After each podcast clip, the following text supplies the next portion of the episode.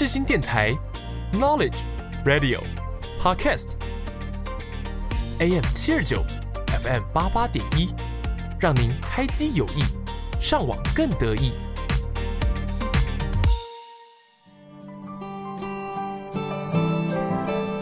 朋友问：社会心理学学什么？我们学了社会学，也学了心理学。朋友说：“那就是社会学加上心理学嘛。”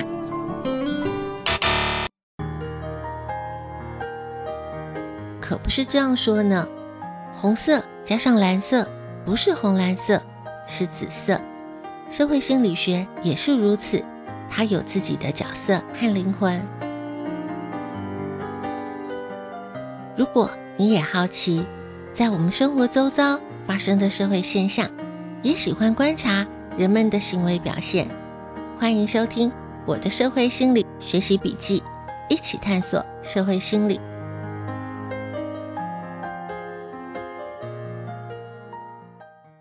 是人们的行为造成社会现象，还是社会现象影响人们的行为？我认为社会心理学可以找到解答。欢迎收听我的社会心理学习笔记。一起探索社会心理，我是笔记主人周尔斯。最近有许多精彩的运动比赛正在如火如荼的进行，自然也就成为许多人关注的话题。其中，曾经获得东京奥运跆拳道铜牌的选手，前往美国参加美国女子公开赛五十七公斤级的比赛，竟然因为选手过磅的时候超过了零点一公斤，失去了比赛的资格。选手一开始过磅的时候，他超过了零点三公斤，选手就赶紧利用跑步，甚至当场就把头发剪掉了，最后还是超过了零点一公斤，就这样失去了比赛的资格。选手发文说，他一辈子都会记得这零点一公斤的教训。教练也表示，选手心存侥幸，没有做好自我的体重管理，而自己也未善尽监督的责任，会好好的检讨这件事情，在各大社群和媒体。都引发了讨论，认为这是个低级的错误。会这样形容，也是因为毕竟选手、教练、团队都是征战过许多国际比赛的，对于比赛的规定、选手的训练管理，应该都有足够的经验。比赛之前自己先过磅，不但要符合规定，甚至要从严管理才对。怎么会发生这样的事情呢？而喜欢足球的朋友，最近欧洲有许多足球赛事。都到了关键白热化的阶段，赛程非常紧凑热闹。其中，英格兰超级足球杯，曼联和利物浦的一场比赛也引起了许多讨论。这场英超双红会在赛前就备受瞩目。其中，曼联他刚获得了欧洲足球联赛的奖杯，气势如虹，非常被看好。但是，没有想到，曼联和利物浦的这场比赛不仅是全场一分都没有拿到。对手利物浦还进了七球，创下了两队一百二十八年来比分差距最大的纪录。比赛结束，曼联的教练让全队的队员在休息室里面听着对手利物浦球员在球场上接受球迷的欢呼声。很多媒体和球迷都在热烈的讨论，曼联在前半场的比赛虽然暂时输了一分，但是球员表现还是不错的。但是到了下半场，却失常的离谱，甚至感觉好像是放弃了比赛。隔天，曼联教练集合了所有的球员，还邀请了运动心理学家和球员们对话，恢复球员们的斗志。毕竟这是一支才刚刚在另一个赛事当中夺冠的队伍，球员们有一定的实力，怎么说都不会在只是暂时落后一分的状态就放弃。曼联的教练找来了运动心理学家来协助。说到了运动心理学，运动心理学不仅仅是可以帮助到职业的运动员，运动心理学对每一个人都会有帮助的。例如说，会到健身房锻炼身体的朋友，有些会过度自我训练，发生一些运动伤害；有些朋友一段时间之后，觉得看不到成效，就放弃锻炼，这有可能是没有正确的训练方法。或是没有找到专业的教练，还有一个就是自我心理的状态还没有准备好，这就是运动心理学可以提供协助的地方。可能还有朋友会说，我就是个不爱运动的人，所以我用不上运动心理学。俗话说，活动活动，人活着就要动。医学证实，运动对于健康是有帮助的。运动心理学可以帮助你越来越喜欢运动。运动心理还可以应用在我们需要表现的情境，例如说，在职场上必须要上台报告的时候，在学习上面对必须要在短时间之内有良好表现的考试，都像运动员面对比赛的情境是一样的。所以，运动心理学还可以锻炼我们，如同顶尖运动员一样的强大心理韧性，面对挑战，绝对值得每一个人来了解。今天的节目主题，我们就来聊聊运动心理学。每个字词都有个定义，有个说法，也都有它的来龙去脉。让我们开启社会心理小词典。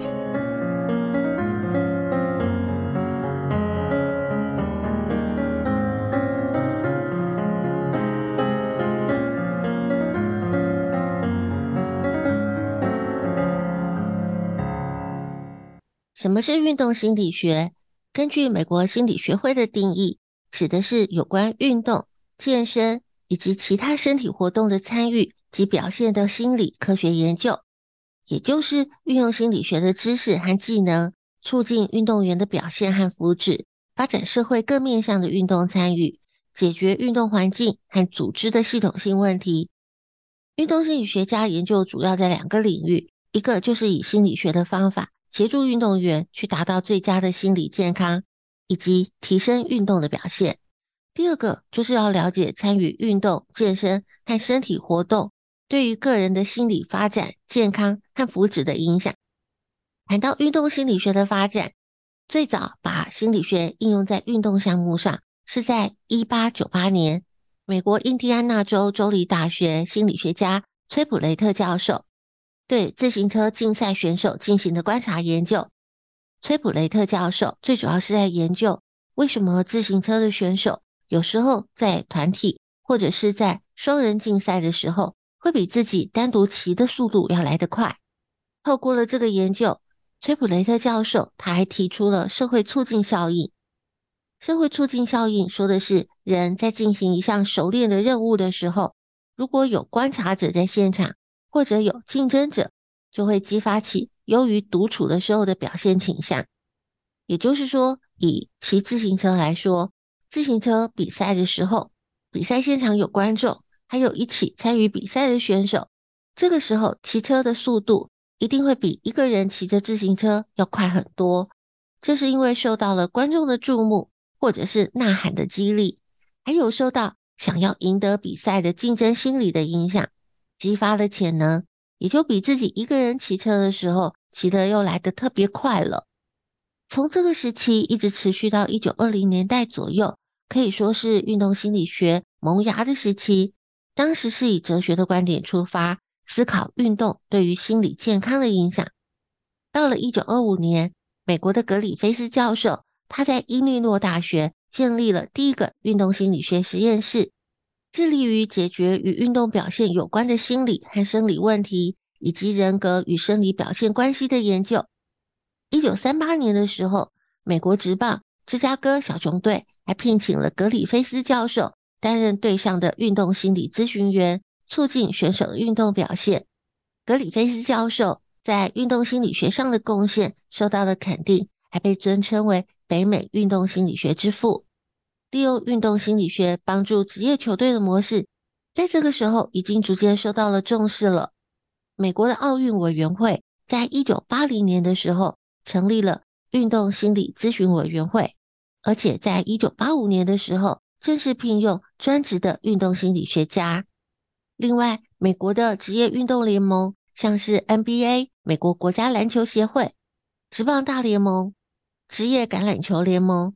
都为了增进顶尖运动员的表现，都曾经寻求运动心理学家以及咨询师的协助和咨询。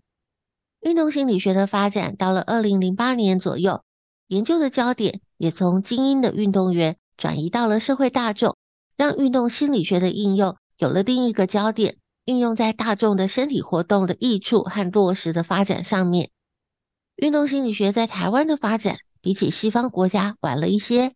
二零零零年的时候，台湾运动心理学会成立，积极投入运动心理学的推动和应用。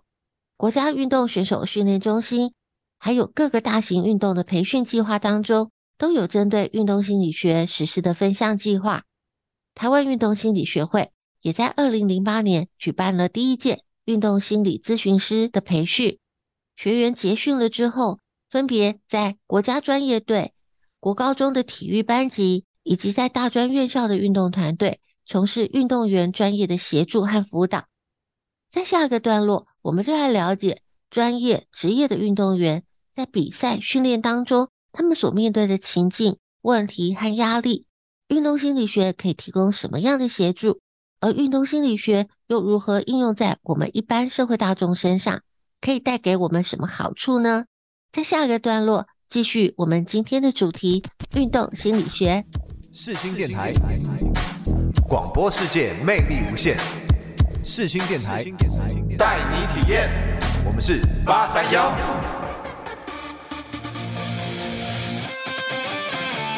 你现在收听的是世新广播电台，AM 七二九，FM 八八点一。广播世界魅力无限。世新电台，带你体验。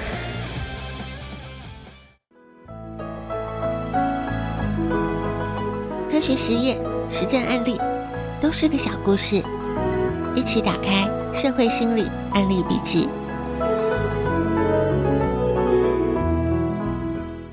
我们谈到运动，大致上可以把运动分为竞技运动、健身运动。竞技运动说的是必须要固定练习，重点是要参加比赛的运动，通常就是指某些特定的运动，业余或者是职业的运动员。而健身运动说的是为了减重。雕塑曲线或是舒压活动身体，通常就是一般大众为了身体健康会从事的运动。也因此，运动心理学可以更精确一点的说法，就是竞技与健身运动心理学。而一般谈到了运动心理学，都会先聚焦在竞技运动上面。竞技运动的运动员，运动的目标会把重点放在比赛的表现上面。运动心理学就是要协助。运动员在比赛的压力之下，还能够发挥所长，让运动的成绩可以更一致的稳定，而且可以在训练和比赛的过程当中学习自我的调整。运动心理学在运动竞技方面，可以在不同的情境之下协助运动员。第一种情境就是平常练习时的时候的协助，包括了怎么样让练习更有效率，协助调试压力、建立自信，还有练习决策，例如说。要怎么样去设定练习的难度，才能够帮助学习？要练习几次才能够有明确的学习成效？要如何帮自己或者是帮身边的队友一起建立自信？怎么样练习注意力和专注力，让在比赛的时候的决策和判断力都能够更好？第二种情境是竞赛前到比赛当下的心理状态的稳定，例如说怎么样稳定情绪？太紧张、太焦虑，或是太冷静，对比赛出现淡漠的状态都不是很好。怎么样能够更稳定，或者是协助运动员能够专注，避免被比赛不相关的事情所干扰？通常在比赛的当下，会有几个影响运动员心理状态的因素。第一个就是主场的优势。所谓的主场优势，就是运动员他在主场比赛。获胜的几率要高于在客场比赛的获胜几率，这是因为相较于客场的比赛，运动员在主场是比较熟悉的，可以用比较轻松自在的心态完成比赛。而且相较于客场比赛，运动员在主场比赛的时候不必舟车劳顿，可以在自家的主场得到比较充分的休息和训练，以逸待劳。而相较于客场的比赛，运动员在主场比赛的时候受到观众的欢呼。一定是比较热情比较多，也就比较容易提升运动员的士气，让运动员有更好的表现。例如说，这次受到热烈讨论的英超双红会，输球的曼联就是在客场比赛，而利物浦就有着主场的优势。再来就是关于对手的强度，对手的强度之所以会对运动员的心理状态造成影响，最主要的原因就是因为运动员自己本身的心理建设。有些运动员遇强则强，遇弱则弱，而有些是遇强则弱，遇弱则强的运动员，会有运动员本身心理状态个别差异的影响。英超双红会，曼联会输球，有没有可能就是因为曼联刚刚在欧洲足球联赛夺冠，自信满满，太过轻敌的影响呢？再来就是有关于运动员过去在比赛的成绩，或者是在比赛之外所面临到的一些状况。例如说，某些特别受到关注的职业运动员，如果在近期的一些比赛上面表现特别好或特别糟糕，在心理上可能就背负着粉丝或者是媒体特别关注的压力。第三种情境是心理上运动伤害的预防和运动伤害之后的心理复健，这包括了。平常练习压力的调试，而且受伤之后情绪的调整，复健的时候如何安排生活，以及逐步的恢复训练的活动，还有就是准备回到了运动比赛的场上，对于执行受伤动作的焦虑，这些都是运动心理学可以提供协助的情境。还有就是包括了人际和团体相关的其他情境，例如说团队凝聚力的提升。团队当中角色的分工和厘清，还有团队当中的人际关系，对于教练或是队长的领导风格的适应，或是运动员个人过于完美主义，这些状态都是运动心理学可以提供运动员协助的地方。这些情境也都是竞技比赛运动员非常容易遇到的，运动心理学都可以在不同的情境之下给予运动员协助。让运动员可以保持良好的心理素质。运动员的心理素质有时候比起个人能力更重要。有许多心理学的研究都指出，自信心对于运动员的表现非常的重要。有些特定的运动项目里面，甚至高达百分之四十六的表现是取决于运动员的自信心。另外，专注力对于运动员来说也是非常的重要。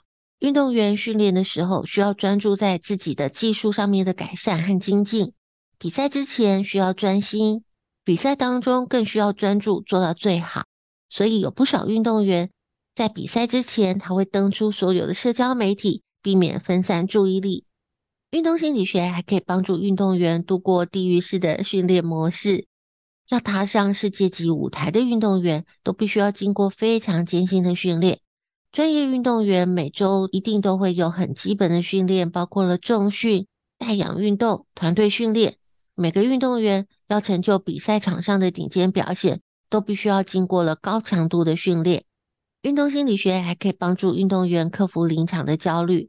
相信大家也一定都曾经感受过，例如说我们要参加考试或者是上台比赛的时候，非常的紧张不安，甚至会觉得肚子痛，或者是头晕，这些不安的身体反应，运动员也是会这样。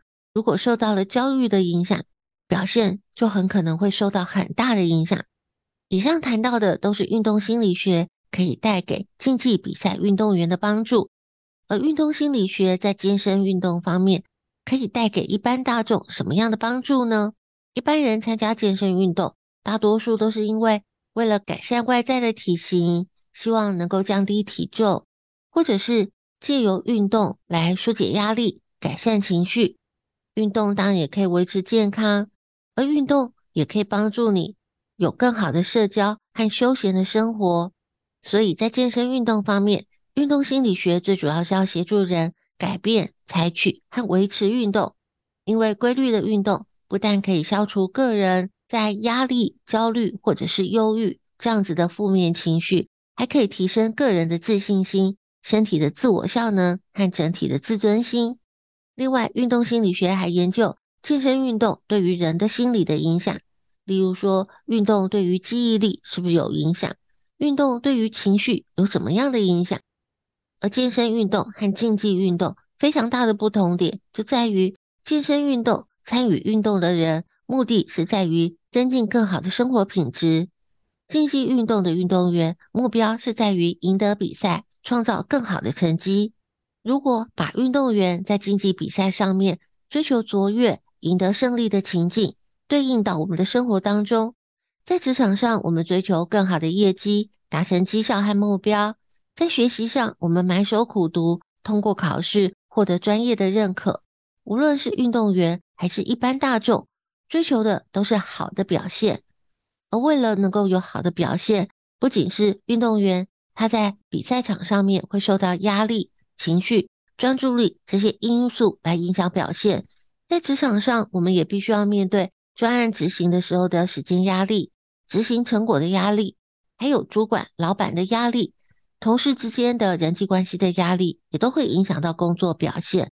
很多情境其实是很相似的，也因此有许多的运动心理学家、顶尖的运动员，他分享了运动员面对挫败、焦虑、恐惧和压力的时候，是如何运用心理学的技巧来保持正向的态度，非常值得我们拿来参考、学习和运用。在下一个段落，就和大家一起分享这些著作，继续我们今天节目的主题——运动心理学。生命有限。知识无限，记录有限，感触无限。社会心理课外杂记，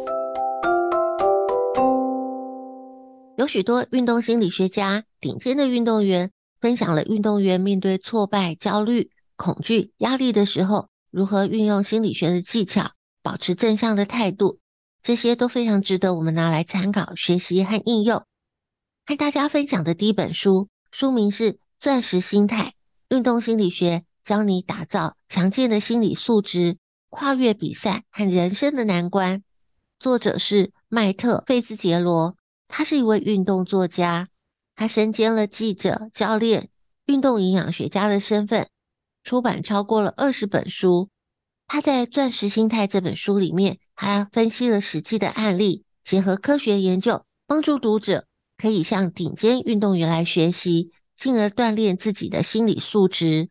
作者他引用了铁人三项、自行车、马拉松、划船和游泳这些耐力比赛的实例，重新检视科学对于运动员内心的研究，以及一般人如何能够打造强健的心理素质。